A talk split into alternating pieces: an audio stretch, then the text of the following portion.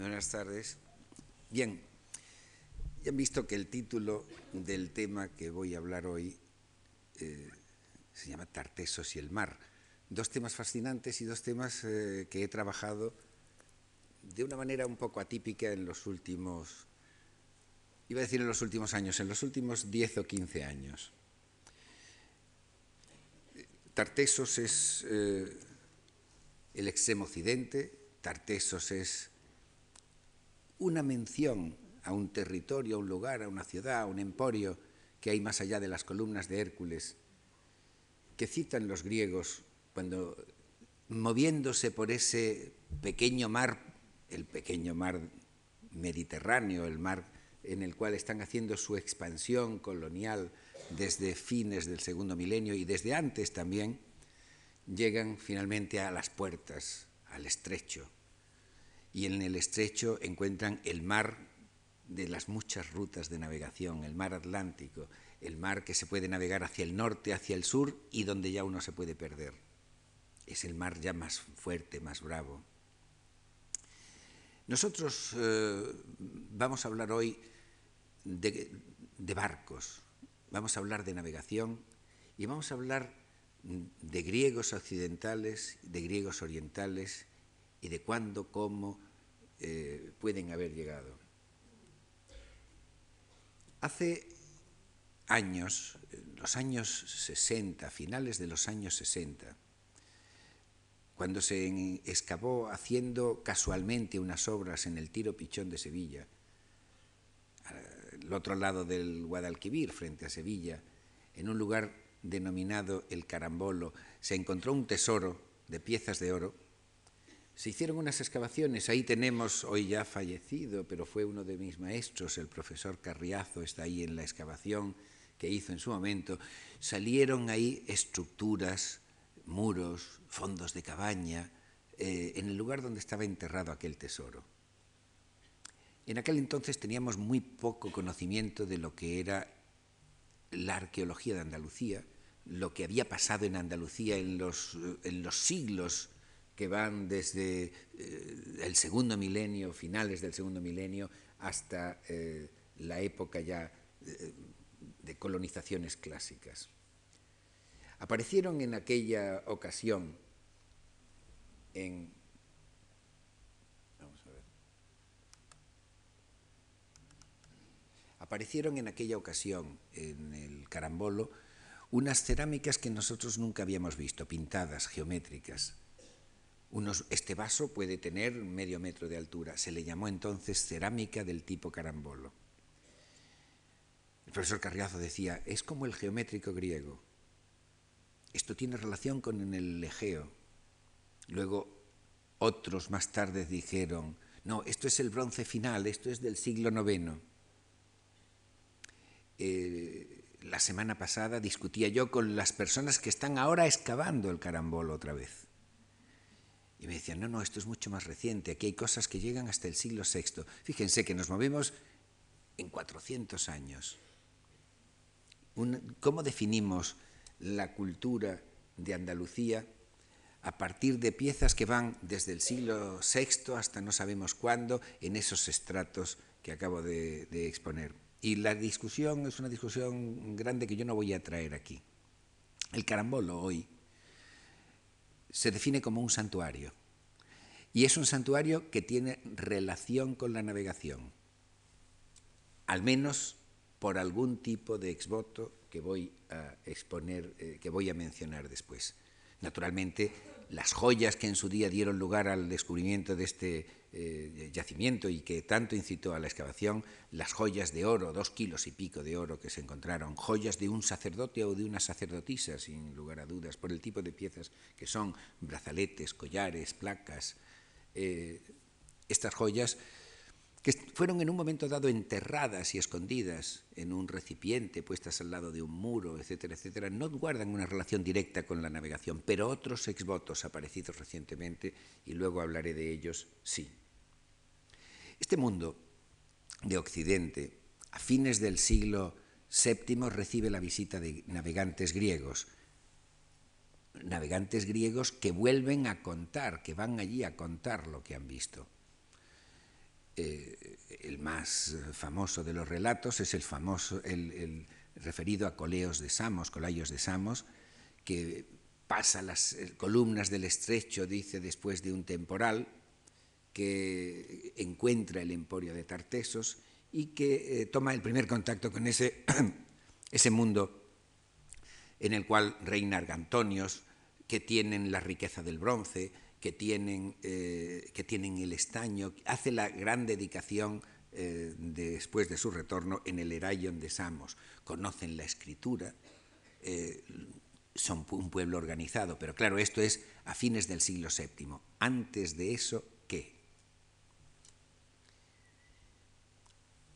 Nosotros tenemos algunos hallazgos sueltos del siglo VII, algunos del siglo VIII, algunos son de colonizadores, otros son eh, piezas de armas. Aquí tenemos el casco de Jerez, que es un, una antiquísima pieza corintia. Esto puede remontarse a fines del séptimo y es una, eh, una pieza eh, de alguien que no viene, que no viene a comerciar.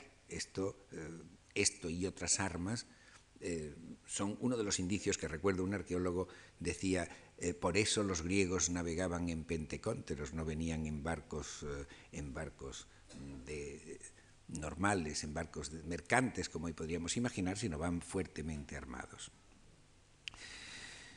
Antes de estos indicios que nos ponen un mundo de, eh, con, con, contactos con Grecia y un mundo eh, orientalizante final y época arcaica, antes de eso, posiblemente haya que eh, situar otros indicios que nos van a llevar a barcos y a navegación. Y uno de ellos apareció hace unos años en un lugar donde cabe esperar, de estos hay muchos, donde cabe esperar que haya este tipo de exvotos. Los navegantes se encomiendan cuando están en el mar a una divinidad, a un dios masculino, a veces es Poseidón, si son los griegos es Poseidón, a una divinidad femenina, que puede ser Atenea, que puede ser Astarte, que puede ser Isis, que puede ser Afaya, que pueden ser... Hay muchas eh, divinidades eh, femeninas que, eh, que nacen precisamente por la devoción de los navegantes. Y a esas divinidades femeninas se le dedican en toda la costa, se le dedican eh, santuarios. Los santuarios de la costa inicialmente no son más que un promontorio, una referencia, un lugar, a veces una cueva. Grotta Regina en Italia es una muy bonita, muy famosa, pero aquí tenemos la encontrada y, descubierta relacionada con la navegación hace unos 15 años, no mucho más, cerca de Jimena de la Frontera, en la provincia de Cádiz. Desde estas alturas difíciles de acceder, donde está este abrigo, se, se divisa el estrecho, se ve el estrecho. Y aquí hay eh, unas pinturas relacionadas con los eh, navegantes y los barcos más antiguos que podemos mencionar. El abrigo dentro le conserva parte de la pintura. Este es el lugar, el lugar se denomina Laja Alta, que viene a la frontera. Aquí tenemos eh, la situación en relación con eh, el estrecho y la bahía de Algeciras. Las pinturas que, tienen, eh, que tiene este abrigo son barcos, barcos muy antiguos.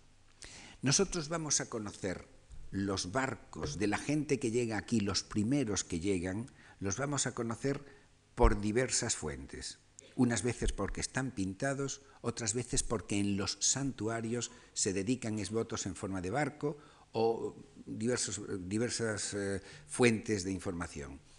Lo que no nos vamos a encontrar, por supuesto, van a ser un pecio o un barco hundido de estos, eh, que son barcos muy frágiles y que probablemente no han dejado más que quizá algún vestigio de la carga. De esta época eh, a la que quiero remontarme no vamos a ver mm, barcos. ¿Cómo los representan? Representan el barco, tiene mástil, tienen remos, se ve que tiene aquí una antena para poner algún tipo de vela y llevan algo en la proa y en la popa. Aquí hay una zona que está dibujada, aquí hay otra zona que está dibujada. Esto parece que tiene eh, un, mascarón. Las reproducciones que se han hecho eh, de estos barcos, pues eh, lo que acabamos de ver es este fragmento de aquí. Eh, esto no está quizá muy bien interpretado, muy bien dibujado, pero ya ven la dificultad de, dibujar. Probablemente ahí lo que hay es un mascarón en ese barco.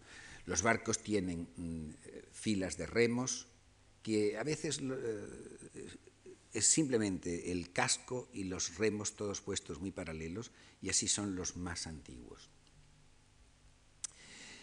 El estrecho y los peligros del estrecho, este u otro estrecho, eh, son lugares propicios para, mm, para, encomendarse a las divinidades que van a proteger al navegante. En este caso estamos viendo a Ulises siendo atacado por la esquilda en el grupo, en el famosísimo grupo de la cueva de Esperlonga. La esquilda con sus tentáculos, los tentáculos terminan en cabezas de perros, el, es el mundo de los monstruos marinos, el, ignoto y lejano occidente, sea en el, el, estrecho de Mesina, sea en el estrecho de Gibraltar, sea el Atlántico. Es un poco la idea que se tiene en la Edad Media de cómo es el Atlántico, antes de hacerse navegaciones, eh, el, mundo es, un, el mar es un mar de monstruos, es un mar eh, lleno de mitos, de leyendas, etc. Los escultores, los artistas los representan así como, como un dibujante puede eh, imaginar, sin haber estado en el Atlántico, puede imaginar los monstruos, las sirenas, los dragones, etcétera, etcétera. El emporio al que se llega, y se llega desde fecha muy antigua, eh, se llega desde fines del segundo milenio, eh, con seguridad, porque tenemos cerámica micénica en el Valle del Guadalquivir, y este sitio deben de haberlo conocido, es eh, Gades. La, topografía actual de Gades es una gran bahía, pero toda la llanura por la que están las, las carreteras que unen el puerto de Santa María, Chiclana, Jerez, toda esa zona llana de marisma, en la antigüedad está, eh, está detrás, aquí detrás.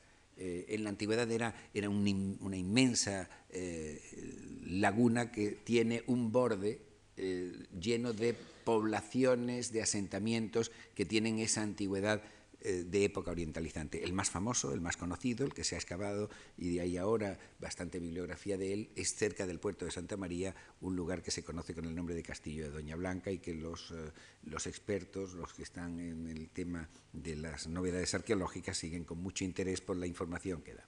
Pero luego las islas, de la cual estamos viendo lo que queda de una isla, parece ser que había muchas más y los recientes estudios de paleogeografía de, de Cádiz eh, dan más islas en esta zona.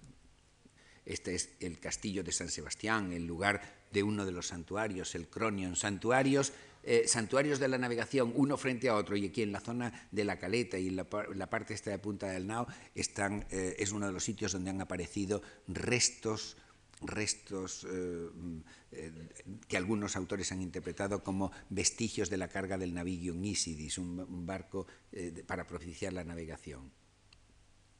Desde Gades, desde Gades hasta el Cabo de San Vicente es toda la costa que va a estar llena de posibles puertos navegados por, eh, por los barcos de Tartesos.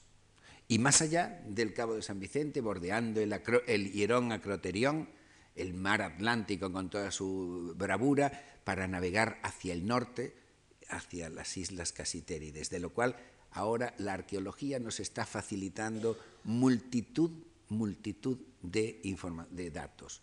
Eh, escribía recientemente un arqueólogo de Galicia que, excavaba, que excava en la desembocadura del río Miño y se está encontrando los vestigios fenicios y orientalizantes de esta época, de estas navegaciones, decía, es que esto mismo va balizando, es la palabra que él emplea, toda la costa portuguesa eh, en asentamientos que permiten llegar hasta aquí, llegar hasta las islas eh, casitérides, y en este caso sería eh, Galicia probablemente, la costa de gallega de donde se proveen de estaño para hacer el bronce de Tartesos que los griegos citarán tantas veces. El, estrecho empieza en, en Gibraltar, termina en ese otro. Pues estos dos hitos de la navegación de, Tartesos son dos santuarios. Son dos santuarios de navegación. El primero es un santuario en el cual eh, el rito, descrito por Estrabón, es ir de día, coger unas piedras que hay ahí sueltas, darles la vuelta, hacer un rito, hacer un rito, una oración quizá para antes de partir y todo eso, volverla a colocar y no pernoctar.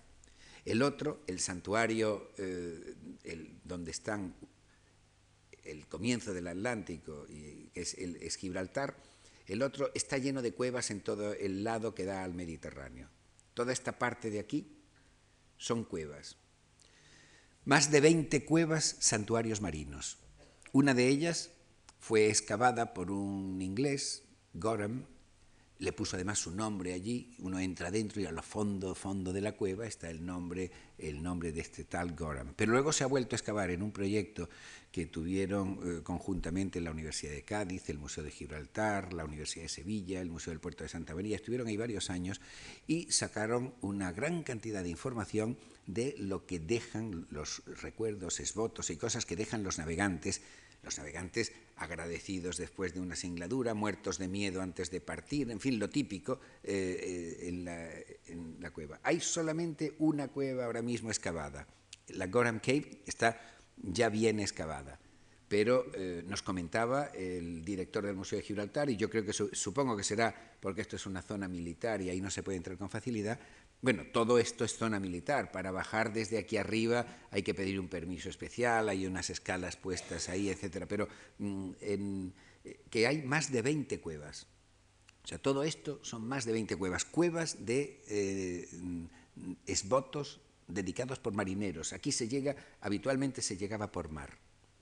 Entre esos esbotos, eh, que son de mucho, de muy diversos, vamos a ver eh, la dedicación de barcos, de barcos que nos van a dar la forma y que nos van a dar la clave de lo que estamos buscando. ¿Con qué barcos navegan esta costa? ¿Cómo, cómo se van de un sitio a otro, eh, eh, de un cabo a otro, los navegantes del Golfo de, de la bahía de, del, vamos, todo lo que es el Golfo de Cádiz? La navegación, mm, la navegación tiene, eh, aparte de eso, lugares señalados como santuarios en la antigüedad que, a los que se hace referencia, referencia literaria, lugares señalados que nosotros hoy los sustituimos por faros, pero son lugares fácilmente reconocibles. Pueden ser estelas, Plinio, por ejemplo, menciona cómo son las estelas que todavía quedan antiguas en el Mar Rojo.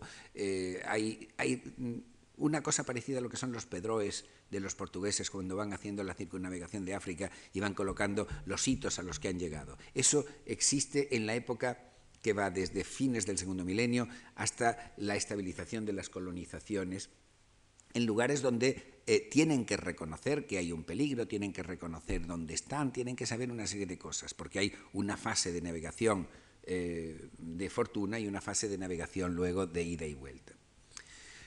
Para buscar indicios de cómo es el barco mediterráneo, uno de los eh, elementos más antiguos que nosotros disponemos y ahora nos estamos remontando ya al tercer milenio y estos seguramente llegan, esto llega aquí también, son las llamadas eh, frying pans de la cultura cicládica. Aquí tenemos la representación de un barco, es un barco muy elemental, ahora veremos cómo es.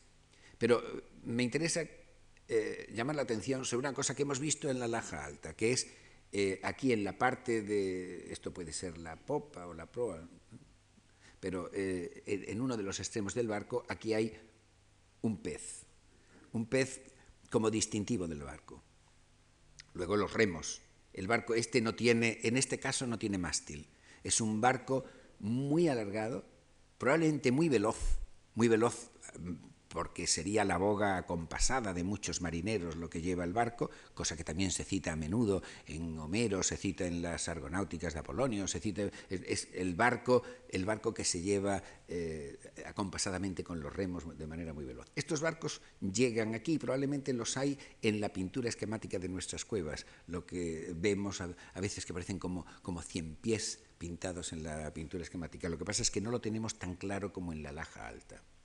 El tipo de barco, eh, bueno, aquí en un dibujo eh, tenemos, siempre repite el modelo eh, con ese elemento ahí arriba en la parte superior. Como esbotos, los marineros dedican a menudo en los santuarios, dedican pequeños modelitos de barcos. Nosotros tendremos que tener en los santuarios estos barcos, en los santuarios de aquí, barcos que van a ser exactamente iguales que los barcos que hay en el resto del Mediterráneo. Van a ser, y lo voy a, lo voy a intentar probar en el curso de, esta explicación, pero como, como son exactamente iguales, voy a mostrar los barcos del Mediterráneo, poco estudiados también, pero también a partir de los santuarios. En este caso, esto es como una trainera muy alargada, muy veloz, muy rápido. Por eso estos barcos son los que luego, cuando Homero habla de una balsa, una balsa abierta, la palabra que emplea es sgedie, es, un barco abierto, ¿no? es como una trainera nuestra, no es un barco con cubierta, es un barco peligroso hasta que empieza la navegación eh, de barcos que llevan cubierta y que eh, tienen otra seguridad. Tenemos representaciones de barcos de estos muy antiguos, por ejemplo, en el disco de Festo, eh, esto es en, en Creta, el, el, tipo de barco que ha, ha, venido además del próximo Oriente, que tiene eh, una roda un, uh, muy alta. Tenemos representaciones en los sellos minoicos, tantos del minoico, bueno, estos son del minoico medio, pero los hay eh, incluso más antiguos. Aquí vemos mástil, exactamente igual mástil y además con, con eh, toda la jarcia, eh, igual que hemos visto eh, pintado en, la cueva de la Laja Alta. Tienen remos y tienen en la parte de uno de los extremos, que puede ser eh, proa o popa, tienen un elemento que lo, lo distingue. Puede ser una cabeza, en este caso no es un pájaro, aquí puede ser una cabeza de animal, Todavía estamos en versiones muy primitivas y representaciones demasiado pequeñas como pa para poder afinar a lo que eh, pretendo decir. Este barco es un sello de oro, eh, en una procesión, un sello de oro micénico, esto es de mediados del segundo milenio. Hay un caso en, este, en estos barcos del mediados del segundo milenio, hay un caso excepcional que es este, el magnífico fresco, está ahora en el Museo Nacional de Atenas, de la procesión naval de Tera. Aquí tenemos muchos barcos, barcos que se ve que son muy esbeltos, unos barcos muy esbeltos, llevan remos, llevan mástil para poderle poner en momento de viento favorable vela, navegan a vela con aparejo redondo solamente cuando, eh, cuando el viento les viene eh, de popa, no llevan timón eh, axial, lo que llevan es una, lo que se llama una espadilla, y eh, aquí en este vemos algo que vamos a encontrar muchas más veces. Un, elemento en la parte de proa que es un león. Un león que, ¿qué quiere decir? ¿Qué quiere decir eh, este animal? Está pintado de amarillo, probablemente es un león dorado. ¿Es un adorno, es un mascarón de proa, es simplemente un mascarón de proa o, es, o esto es algo más? Cuando yo hace años estuve eh, indagando e intentando buscar el, eh, el, significado de estos eh, barcos, la forma que tienen, el distintivo, etcétera, eh, diría que casi por casualidad, porque, porque no estaba un día pensando en ello, me acordé de un texto de Estrabón en el que cuenta una expedición circunnavegando la costa de África, en el que eh, es la navegación de Eudoxos, y cuando eh, llegan a un determinado lugar de la costa africana se encuentran un naufragio. Y el naufragio tenía una cabeza de caballo en la proa del barco. Bueno, hasta ahí normal. Unas veces yo me había encontrado cabezas de caballo, otras veces me había encontrado cabezas de león, otras veces me había encontrado otro tipo de, distintivos en el barco. Pero lo que me llama la atención, lo que me llamó la atención del texto de Estrabón es que decía, y le cortamos el acrostolion al barco y lo llevamos al puerto de Alejandría para que allí los marineros nos dijesen de dónde era ese barco. Tenía, tenía un texto que me confirmaba que el animal que llevan en la proa, el animal que, que, que lleva el barco, es un distintivo de procedencia. o por lo menos en algún momento es un distintivo de procedencia. A mí eh, aquello debo confesar que en el momento en que lo, lo leí, lo vi, me, puso muy nervioso, porque yo ya a esas alturas llevaba meses reuniendo exvotos de santuarios de todo el Mediterráneo y yo los tenía perfectamente repartidos por todo el Mediterráneo los, los, los barcos estos. Yo ya tenía unos en un sitio, otros en otro. Yo tenía el mapa de las, llamemos, banderas de la Edad del Bronce sin saberlo. Pero claro, eso que dice, dice muchas más cosas. Aquí tenemos una moneda fenicia que, en la que van en un barco. Lo de arriba es un barco, lo de abajo también veremos que es un barco. Eh, un barco que lleva un mascarón de proa en forma de león. Cuenta eh, Pueden ser también el, en un momento dado los gaditanos los que tengan este mascarón de proa, aparte de eh, la cabeza de caballo que menciona Estrabón. Y pueden tenerlo en algún momento porque Macrobio cuenta cómo la flota de Gades lucha contra la flota de eh, Tartesos y la de eh, bueno, una de las flotas lleva, seguramente la de Gades, lleva una cabeza de león en la proa. Es decir, hay dos flotas que se distinguen por el tipo de animal que llevan en la proa. Estos barcos con eh, cabezas de animal eh, irrumpen en el Mediterráneo y se mueven en todas direcciones, sobre todo a partir de lo que es ese mundo mm, tardomicénico, la caída de Troya, etcétera, etcétera. Los pueblos que se están destruyendo, que se están incendiando, no solo Troya, son muchas las ciudades que sucumben en ese momento, irrumpen en el mar buscando nuevas tierras y el sitio de gran riqueza al que quieren ir es Egipto. Se vienen también a Occidente. Aquí hay cerámica, como digo, cerámica micénica de la más tardía, luego aquí vienen también, pero eh, se van al sitio de los ricos y el sitio de los ricos es Egipto, quieren ir a Egipto quieren entrar en Egipto y en Egipto son rechazados. Y hay un relieve, de, el relieve del templo de Medinet Abu, donde se ve que están entrando famélicos, desesperados, se les notan, los dibujan con las costillas muy marcadas, como están esqueléticos, están buscando, son, los bot people del momento, son las pateras, y, Egipto los rechaza. Eh, los que están entrando, Van en unos barcos que tienen una cabeza de pájaro como distintivo. Ellos van caracterizados con unos cascos de cuernos y están siendo rechazados por una flota, la local, que tiene unas cabezas de felino en como, tigres o algo así en, la proa y, están siendo atacados eh, y tirados por la borda y rechazados.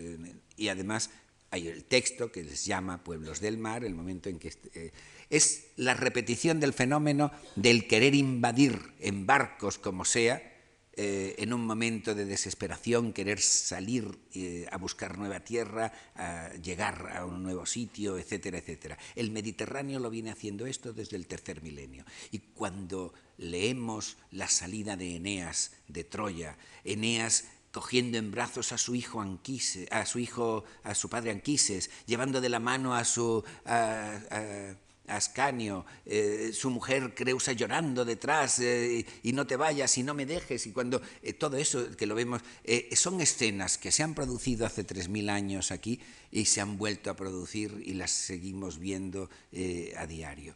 es es la destrucción de fines del segundo milenio lo que va a dar lugar a una enorme convulsión marítima en el Mediterráneo que va a llegar a Occidente y que vamos a encontrar y vamos a encontrar y vamos a ver cómo encontramos.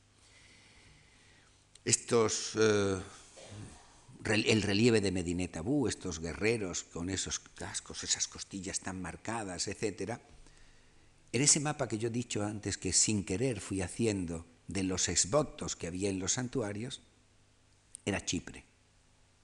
Los exvotos con cabeza de pájaro, donde aparecen son en los santuarios de Chipre, los barcos con cabeza de pájaro.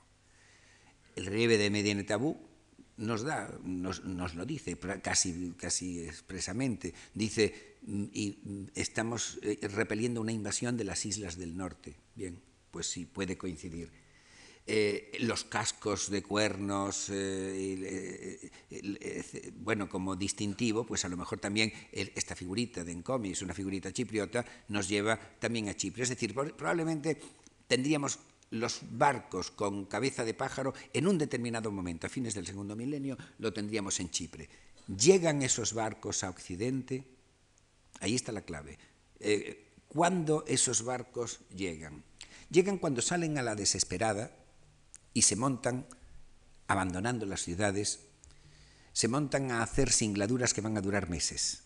Dura todo un verano eh, la navegación y se montan con animales, se montan con mujeres, se montan con niños, se llevan armas.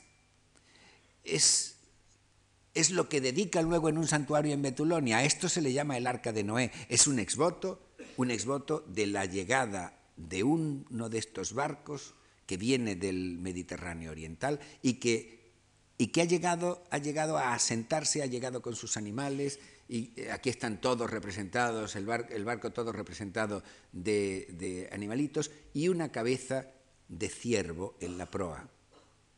Una cabeza de ciervo. Los ciervos, los ciervos, dice Claudio Eliano en la historia de los animales fantásticos, cuando él ha leído sobre los ciervos, dice, los ciervos están en, las costas de Caria, en las costas de Caria, dice, y una vez al año se reúnen todos y cuando el viento les es favorable se van a Chipre a pastar. ¿eh? O sea, ¿qué, historia nos está contando eh, Claudio Eliano de los ciervos? Pero también ciervos que llegan barcos con cabeza de ciervo, ciervos que llegan a Occidente. Al mismo tiempo que llegan a Occidente barcos con cabeza de eh, ciervo, llegan otros con otros acrostolia. Cabezas de toro, cabezas de carnero, cabezas de caballo. ¿De dónde vienen? Ya veremos que los primeros en llegar dedican los acrostolia o los prótomos de los barcos, los dedican en el santuario de Atenea en Málaga. Es el texto de Estrabón cuando dice que están allí los aspides, kai, acrostolia de los que llegan en tiempos de Ulises. Estamos viendo que es un barco abierto, que es un barco sin cubierta. Es un barco, aquí no le tienen puesto mástil. Aquí simplemente el barco tiene puesto un bao. Es un, puede tener uno o varios es una pieza que va de borda a borda y que tiene una finalidad. Cuando se le quita el mástil, esta pieza, que la tiene el barco, que es real, tiene una finalidad. Esos barcos aparecen representados en la pintura, aparecen eh, en los petroglifos del norte de África, es decir, están llegando barcos con las cabezas de distintos animales en la progresión, trayendo, trayendo ese mapa de procedencias que he aludido, eh, trayéndolo hacia Occidente. Unas veces el exvoto dedicado es el exvoto en forma de barco, otras veces ha dado lugar a un cuenco, pero evidentemente procede el cuenco de la forma del barco. Otras veces el cuenco eh, es de cerámica y está convertido en un ascos. Eh, es decir, la, la serie de productos dedicables en un santuario con la forma del barco y con el distintivo del barco es variada, pero lo que nos va a interesar es toros, carneros, caballos. Estos acrostolia, sabemos que existe la tradición, estos prótomos con cabeza de animal, sabemos que existe la tradición de eh, capturarlos cuando hay, eh, cuando hay un combate con el enemigo, capturarlos y dedicarlos en el santuario de la diosa que nos está protegiendo a nosotros. Hay una diosa eh, muy estudiada por Carlo Anti, un investigador italiano, que es la Atenea guiadora de los navegantes, la Atenea que en forma de pájaro guía a los navegantes hacia la costa, Atenea alada, pero Atenea alada y diosa del mar a la que se le dedica el acrostolion. Y eh, él, pone como ejemplo, y está muy acertado, un vaso en el cual el prótomo es el acrostolion del barco, es exactamente el mismo que en otro vaso tiene una Atenea marina en la mano, como trofeo. es el trofeo náutico que se dedica, el rostrum eh, que se dedica eh, en, el, en el santuario.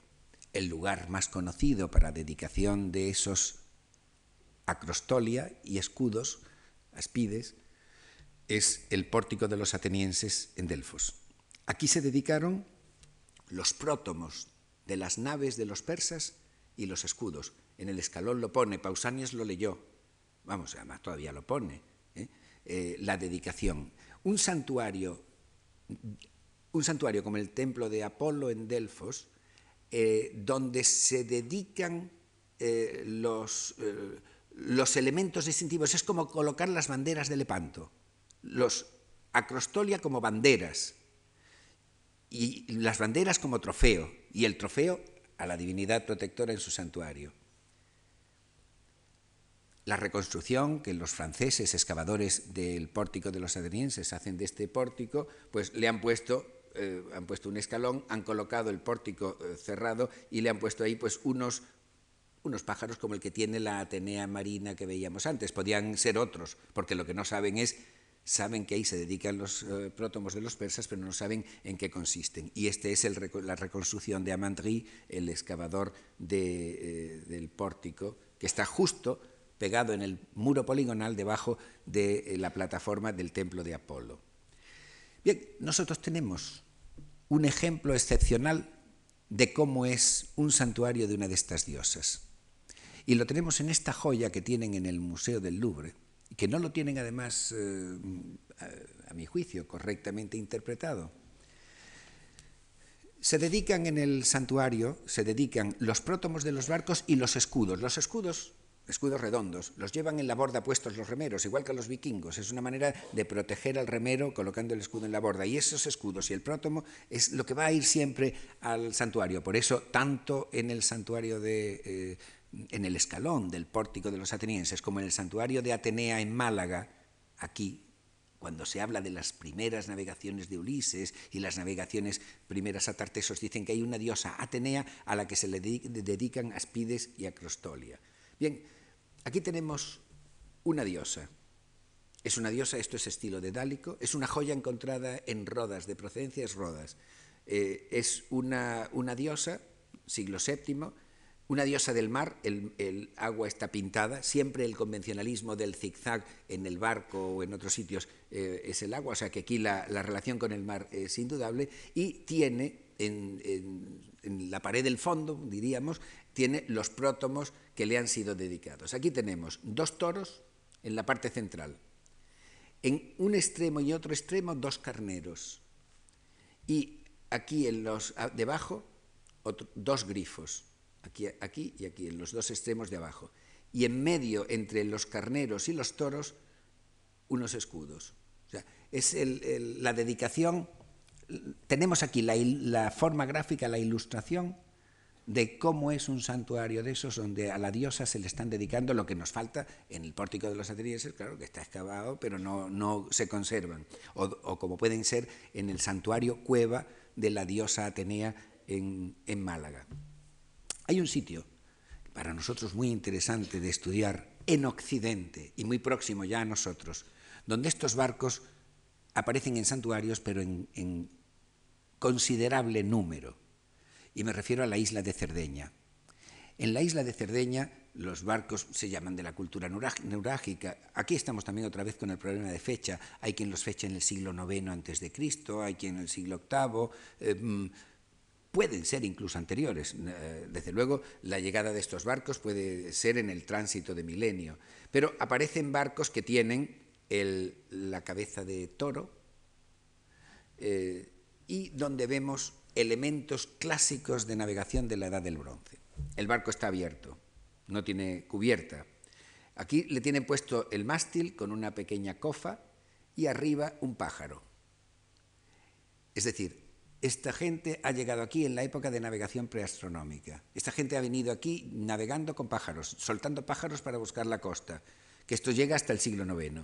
Y esto en la Iliada Este es el mástil que cuando eh, se hace la competición de, de, los Juegos de Patroclo y se se quita el mástil, se clava en la arena y todos los que han llegado ya, como ya la paloma no la necesitan, la tienen amarrada por una cuerda al, mástil y la competición consiste en dispararle flechas a ver quién le da y el que gane se lleva las, eh, las hachas, los calderos que han puesto allí como premio, etc. Este es, esto no es un mero adorno en un exvoto. El que hace esto sabe perfectamente lo que está haciendo. Y es una cosa eh, que aparece en la Iliada, pero como una, un elemento de navegación antigua, porque la Iliada tiene a su vez ya navegación astronómica, también la tiene, y la Odisea también. O sea que en, los dos textos homéricos tenemos la, eh, la, combinación de formas de navegar, eh, tanto la preastronómica con pájaros como la astronómica con estrellas. Estos barcos de bronce en Cerdeña eh, nos ayudan a entender muchas más cosas. Cuando se le quita el mástil, cuando se le quita el mástil, se pone la vela, la vela homérica siempre de cuero, se le pone la vela por encima del barco como ese bao que veíamos. Antes veíamos que llevaban de borda a borda una pieza.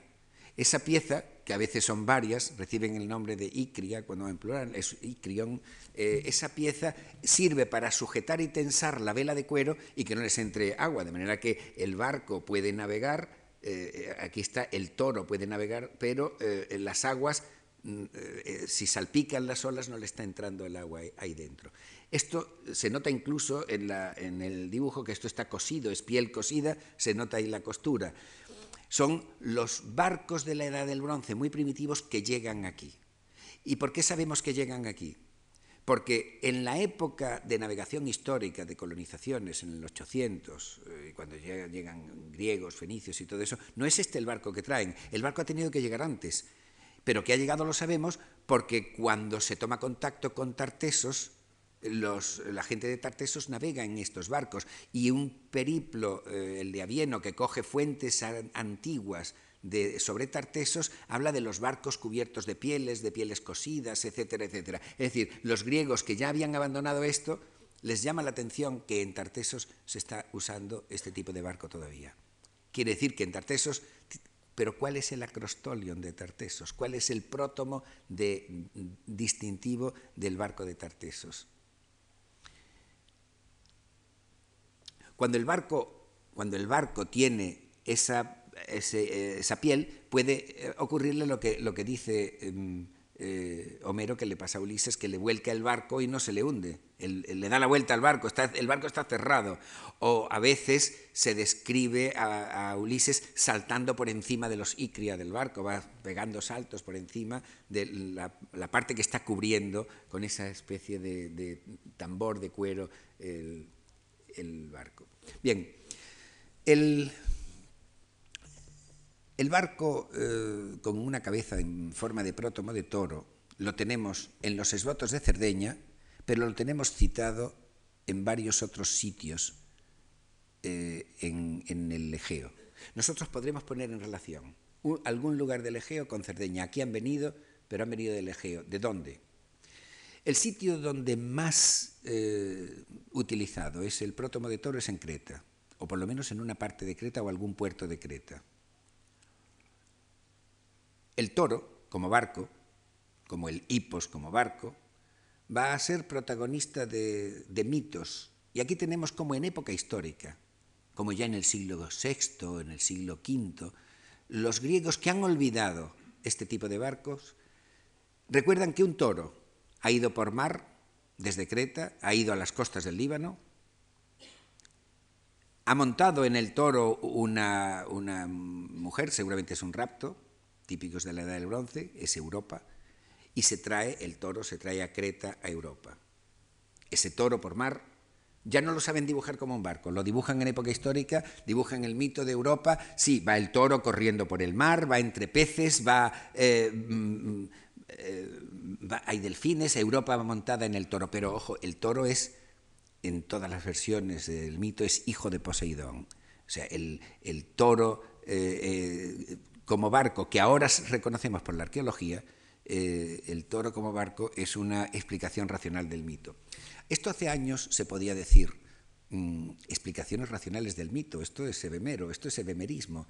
Eh, esto, esto hay que rechazarlo, ¿no?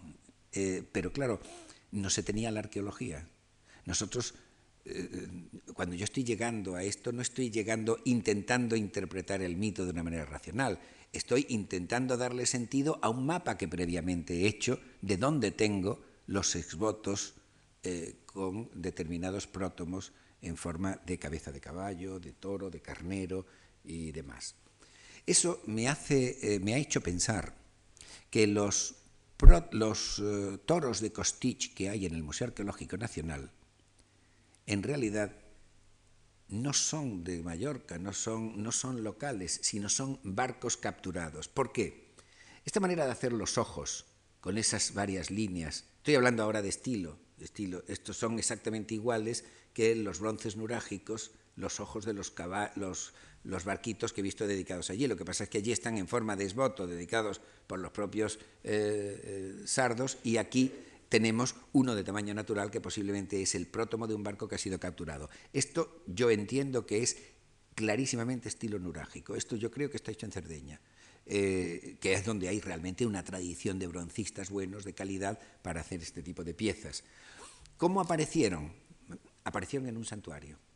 Aparecieron en un santuario en Costich, y por los indicios, esto fue una excavación del siglo XIX, fueron unos postes de madera donde parece ser que estaban puestos en unos postes de madera y allí había, dicen, culto al toro. Yo creo que no es culto al toro, yo creo que es la dedicación de los acrostolia capturados a una diosa del mar, eh, colocados de la misma manera que vimos antes en la, eh, en la joyita esa de Rodas que se conserva en el Museo del Louvre. Estarían puestos así, eh, puestos en la pared, por eso están cortados, están colocados exactamente de la misma forma.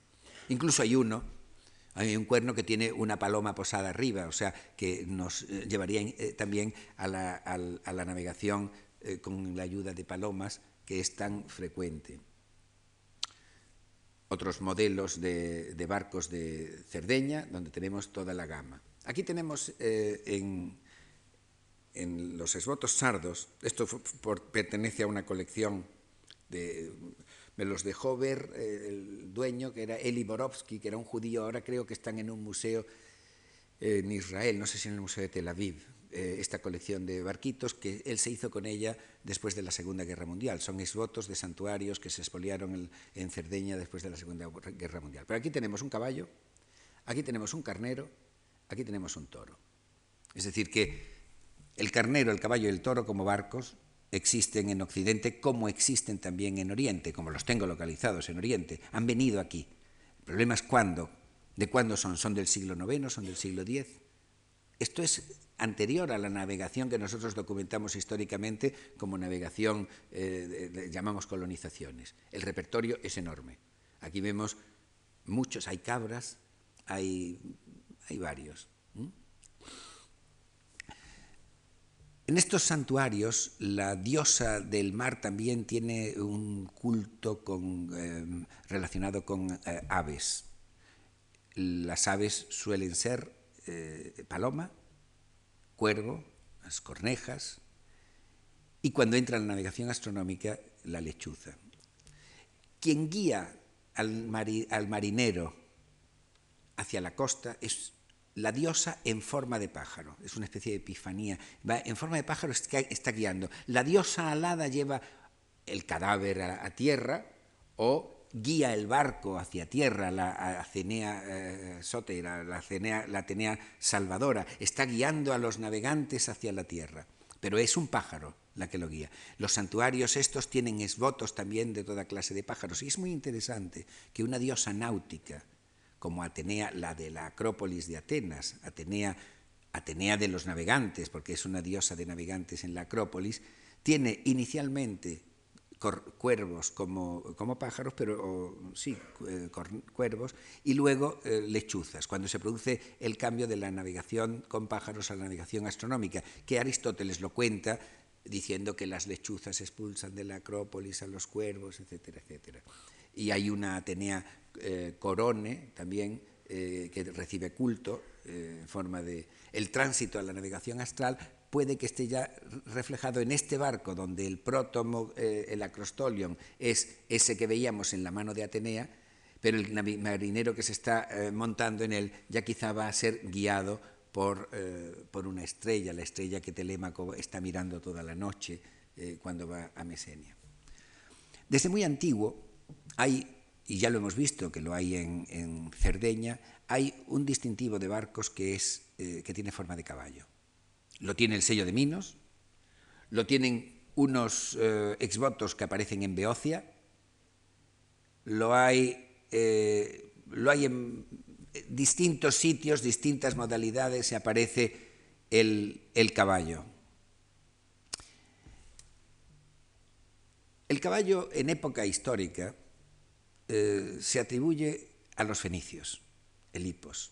Aquí tenemos los los hipois de Salvasar III que están llevando eh, la madera flotando, están arrastrando eh, madera para la, construcción, es un relieve muy famoso. Aquí tenemos, tenemos el hipos de los fenicios, pero existe también el hipos de los de Corinto, existe el hipos de los de Troya, existe el hipos de los de Occidente. Lo hemos visto en eh, Cerdeña y lo vamos a ver, y hemos visto cómo en Gades, eh, cuando le cortan la cabeza a un barco y es un hipos, se van al puerto de Alejandría, le dicen, le dicen esto es de los de Gades. Es decir, que hay momentos y lugares donde el hipos se ha trasladado, pueden ser colonias, pueden ser grupos, eh, lo que sea, se han trasladado. En esto eh, habría probablemente mucho, eh, mucho por hacer todavía. Pero esto nos explica, o nos explicaría, la historia de una estratagema que hacen los griegos ante Troya. Esta es la forma más antigua que conocemos del hipos de Troya. El hipos de Troya está representado aquí en una ánfora de Míconos que es del siglo VII, pero el episodio ha ocurrido siglos atrás, ha ocurrido por lo menos cinco o seis siglos atrás. Se ha transmitido de forma oral y todo el episodio del la estratagema del hipos de Troya se ha transmitido mmm, con términos náuticos y en terreno náutico. Explico. El hipos de Troya se construye como una ofrenda porque se van a volver, etcétera, etcétera, pero se construye eh, en secreto en la arena y lo construye Epeo, que es el carpintero de Rivera que llevan, es un carpintero de Rivera, Epeo.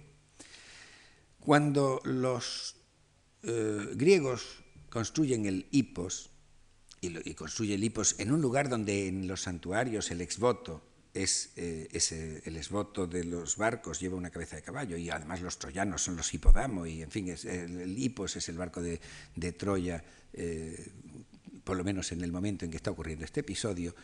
Eh, cuando terminan de construir el hipos, lo dejan lleno de, guerreros y se retiran. ¿Qué retiran? Retiran su flota y se van a Ténedos se van a la isla de Ténedos. En la isla de Ténedos, el distintivo de, en la isla de Ténedos, en los santuarios de Ténedos, es el Ketos, es un dragón marino. Pero bueno, eso ahora lo veremos.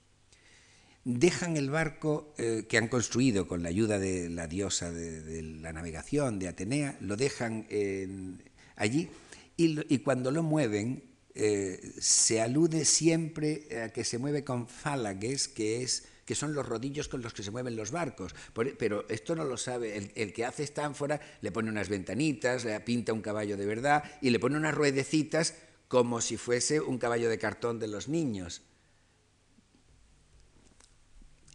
Se ha, se ha perdido la, la idea del origen náutico de esta estratagema.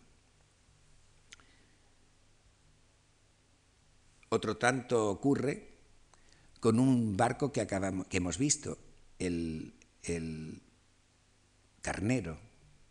El carnero, hemos visto el carnero en los barcos sardos.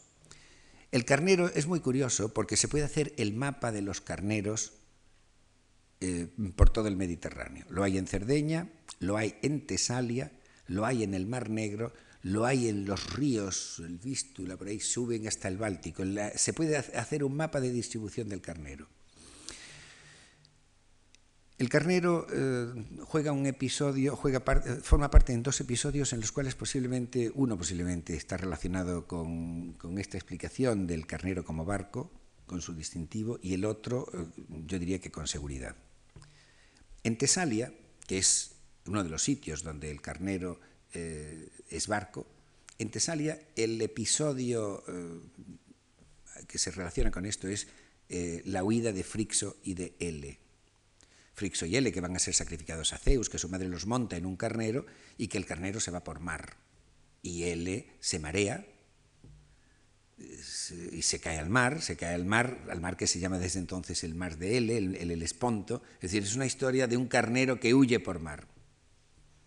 El carnero es un carnero alado, la metáfora poética siempre de las, filas acompasadas de remos, eh, que es, el, carnero alado, el caballo alado, eh, etcétera, etcétera. El caballo alado que va a ser Pegaso. El hipos alado. Eh, en el caso de, de Pegaso también Belerofonte monta a su mujer en el caballo, en el hipos, su mujer se marea, se cae al mar y se ahoga y Pegaso, que es domado por Belerofonte con la ayuda de Atenea, la diosa del mar, es, ayudado es domado por Atenea, eh, le entrega a Atenea a Belerofonte el Jalinos, que es la brida, pero también es el timón. Y la Atenea Jalinitis de Corinto lo que tiene en la mano es un timón. Es decir, que el, el Pegaso eh, eh, puede entrar o entra con seguridad en la categoría de estos hipoi del mar eh, que estamos viendo.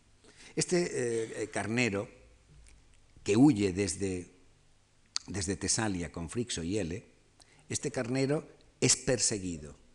¿Y qué se hace para perseguir a ese carnero alado?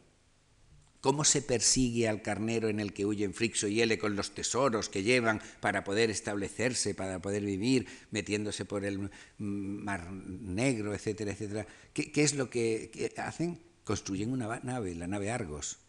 O sea que el carnero es perseguido, el carnero nave es perseguido por la nave nave, Argos, la expedición de los argonautas. En Occidente, el carnero posiblemente es protagonista en el episodio de eh, Polifemo, hijo eh, de Poseidón.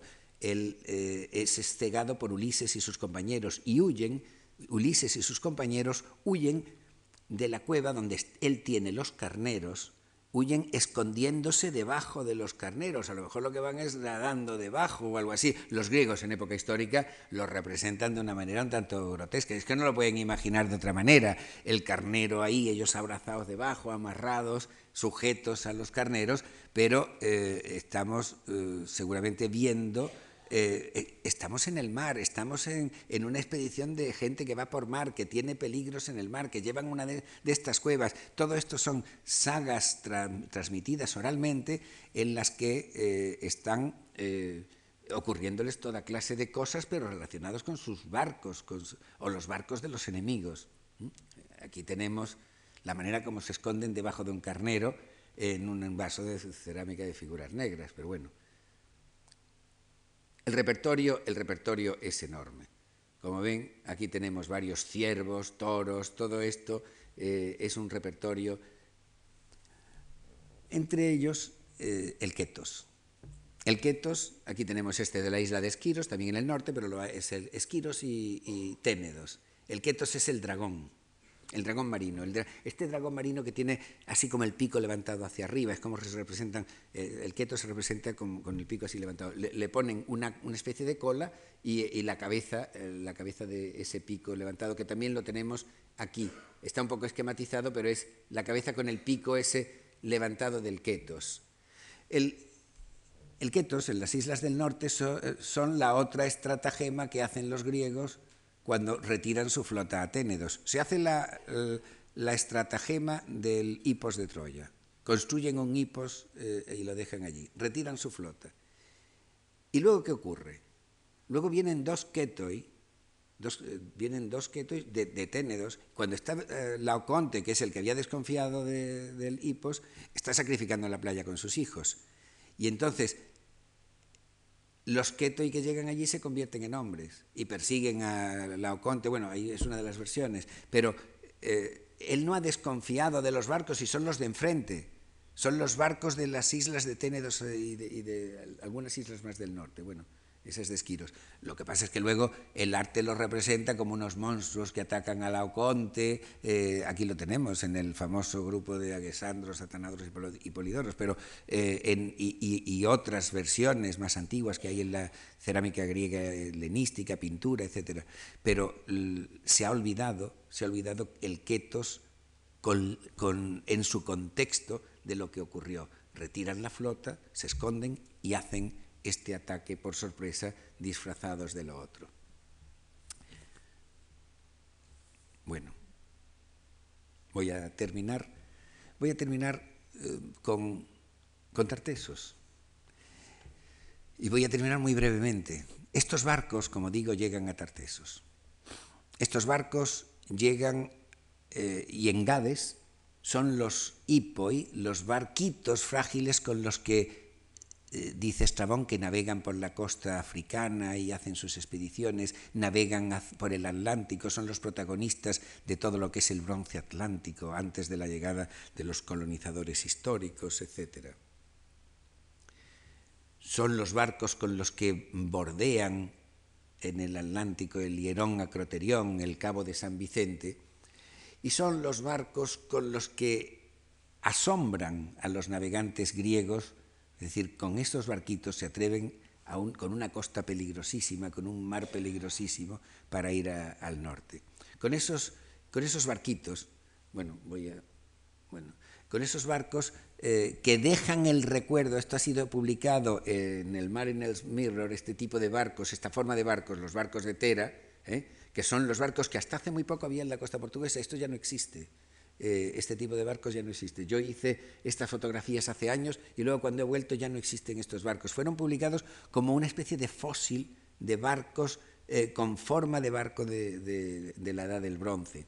Con estos barcos en la costa atlántica eh, navegaron probablemente a las Ascasitérides, intentaron bajar hacia todo lo que pudieron, la costa de África, y el barco que llevaban, el símbolo que llevaban, casi con seguridad hoy podemos decir, al menos en ese Tartesos que gira en torno a Gades y la desembocadura del Guadalquivir, etcétera, es el Hipos.